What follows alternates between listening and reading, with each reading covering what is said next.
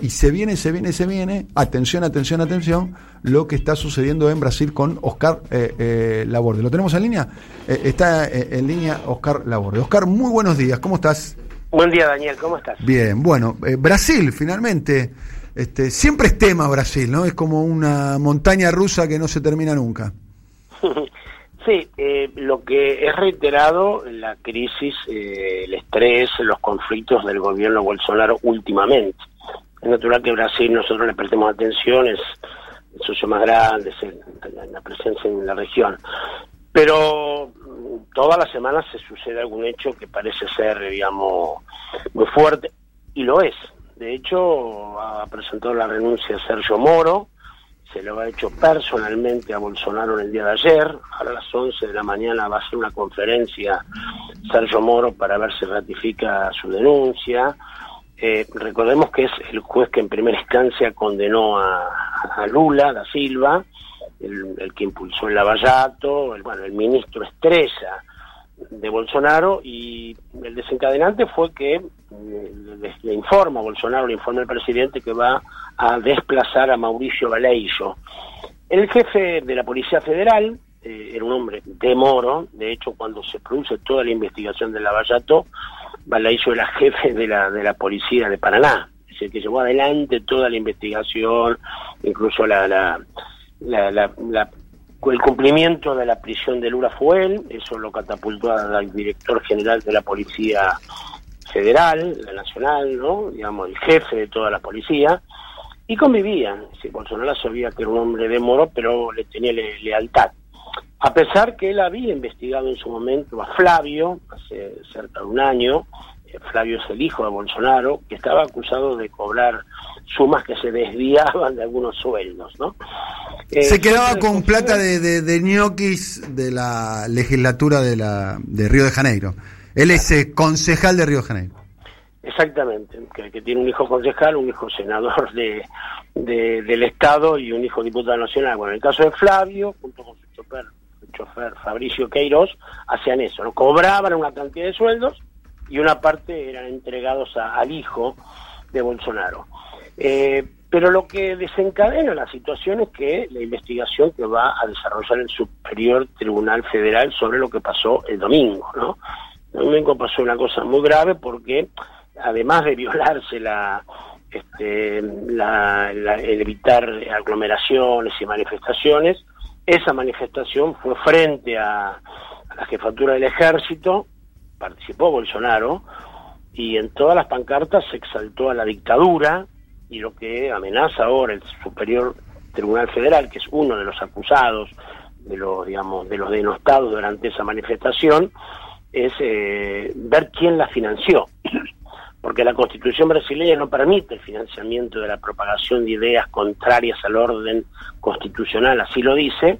Entonces, si se descubre que los hijos de Bolsonaro, Bolsonaro en persona, financiaron esa esa manifestación podría estarse en problemas y como esa investigación la tendría que llevar adelante Vallejo, el jefe de la policía, hombre de Moro que ahora fue desplazado, Bolsonaro quiere eh, curarse en salud. Esto va y viene, ¿no? Recordamos que él había echado Enrique Mandetta, que era el prestigioso ministro de Salud, después los militares lo presionaron y volvió para atrás, pero lo concreto es que hay una disputa muy grande, ¿no?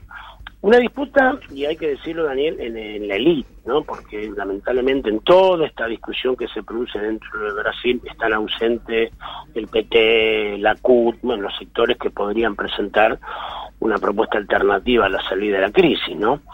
Eh, la feudalización del poder, la disputa dentro del poder, bueno, se da, se da con los sectores que habían logrado una alianza muy sólida, que representaba a Bolsonaro, no que comandaba, pero sí la representaba, y exitosa, porque esa alianza fue la que derrotó al, al PT y llevó adelante bueno, reformas importantes este, laborales, aplicó un modelo donde estaban de acuerdo diferentes sectores.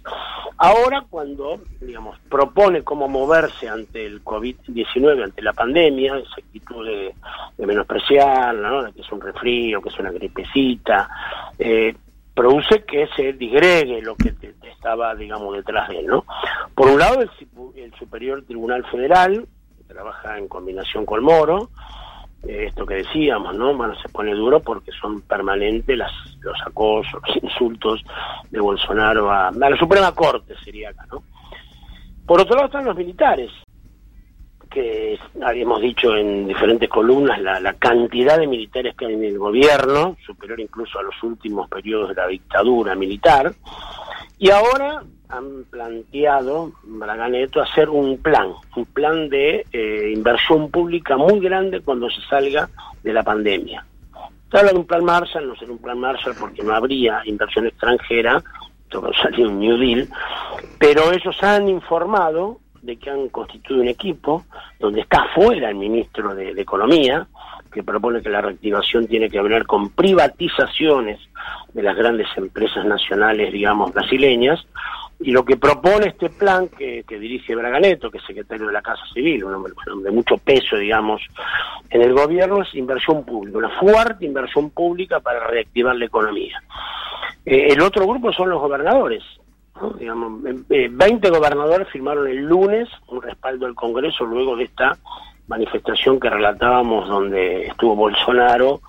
Eh, bueno, fue todo muy histriónico, ¿no? Porque él adrede en su discurso, que fue muy breve, que dijo, no voy a negociar nada, eh, cada tanto tosía, digamos, tosía provocativamente, ¿no? Digamos, como que hablaba en el discurso y tosía, o hacía que tosía, digamos, donde no solamente violaba el aislamiento social, sino que ni siquiera se, se cuidaba en cuando podía expandir el virus, ¿no? Y después está el Congreso, ¿no? El Congreso que eh, en, en, en, contrariando la opinión de Bolsonaro, y oponiéndose a lo que dijo Guedes, aprobó una ayuda de 17 mil millones de dólares. Eh, esto fue aprobado de 431 votos contra 70 en la Cámara de Diputados.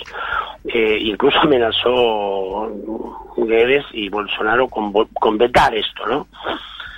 Así que lo concreto es que esta crisis continúa, que hay un descontrol, ese descontrol obviamente tiene consecuencias este, sanitarias terribles, ¿no? Hay 50.000 casos confirmados y 3.300 fallecidos.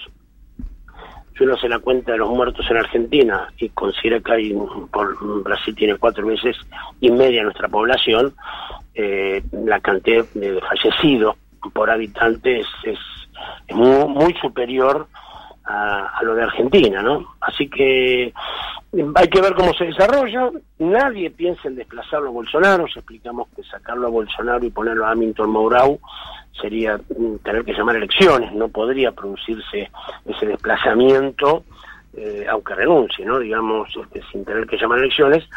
Y nadie sabe qué podría pasar en unas elecciones en este momento en Brasil. Así que toda esta puja es para ver, bueno, que cómo se reparte el poder lo concreto es que estresa de una manera al gobierno a, y a la economía y bueno y a, y a, la posibilidad de combatir contra la pandemia que tiene una situación caótica al Brasil.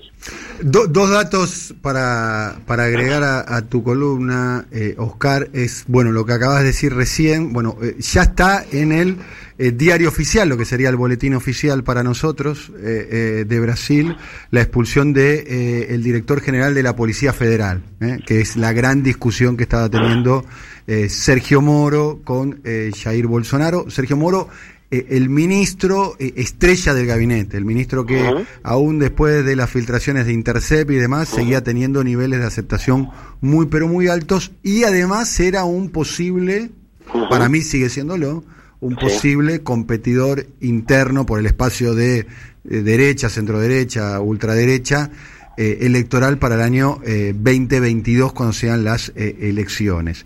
Y otro detalle que para mí no habría que, que, que soslayar es que en Río de Janeiro ahora, eh, esta es la información que ya está en los medios de comunicación masivos de, de Brasil, eh, ya tiene espera para lo que se llaman las unidades de terapia intensiva, las, las, las UTI. Entonces, Río de Janeiro llegó a la situación, a, a esa situación que se vivió en España, que claro. se vivió en Italia, que es a quién le ponemos el respirador. Exactamente. Eh, esa, esa es la foto hoy de Río de Janeiro. Eh, en San Pablo todavía no llegó esa situación. Todo indicaría que podría llegar en los próximos días, próximas semanas, digamos, a la situación dramática de que se sobrepase eh, el sistema eh, sanitario. esos dos datitos me parecía agregar para entender la situación de, de Brasil. Sí, Sergio Moro si hubiera elecciones ganaría. Si Hamilton sería el presidente en caso de que haya que suplantar por ser vicepresidente al presidente. Electoralmente Sergio Moro es el que más este, simpatía tiene de lo de lo que podría... Hay varios ahí dando vueltas, ¿no? Está Sergio Moro, está John Doria. hay, hay, varios ahí. Y además las elecciones 2022, imagínate, queda, parece eh, el, siglo que viene. Eh, pero, pero bueno. Eh, noticias en desarrollo. Brasil está sorprendiendo. La verdad que es un... Eh, lo, que pasa en Brasil es, además de la crisis sanitaria, de la pandemia, todo es una crisis institucional este, enorme, enorme. Oscar, ¿la seguimos la semana que viene? La seguimos la semana que viene, que tengamos buen fin de semana. Un abrazo muy grande. Bueno, eh, información muy precisa que da Oscar Laborde sobre lo que está sucediendo en Brasil.